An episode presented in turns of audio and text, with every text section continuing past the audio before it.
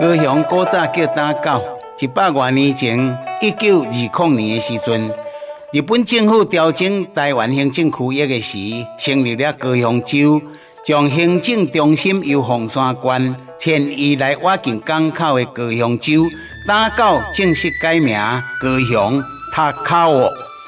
日本时代，日本重视的工业港口，比如讲中华路，本来中华路是规划一百二十米。是现在两倍大。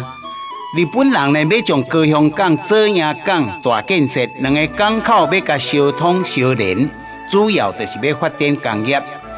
日本人重视南部，一九零八年的时阵啦，火车铁路就开始通车咯。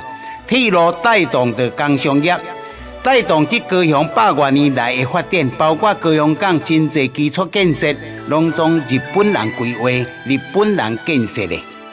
距离到轻轨汉马城站路程差不多三分钟，有一间咖啡厅新兵夜景，目前是出名的打卡景点。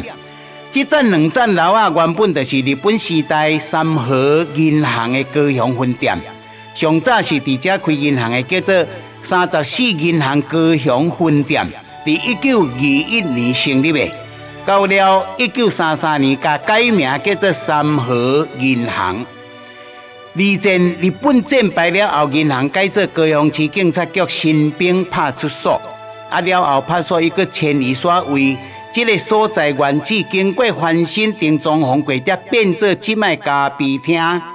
你若来到这，一个大入门，详细甲看一个涂骹，涂骹头有留下这栋古厝。开工破土的年个，写着一九二一。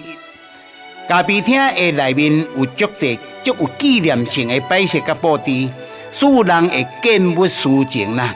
比如讲，你会看到古早时代银行的柜台，古早时代台湾钱、台湾的支票，古早时代拍字机、收发公文的印仔，银行的金库甲改做冰箱。啊！日本时代，这个附近有开了真济间的银行，有台湾银行、香港银行、中华银行、邮便局。现在轻轨的路线就是古早伫咧货运的临港线，这就是日文的滨线呐。滨线叫做韩马线，翻译台湾的叫做韩马线，在地文化。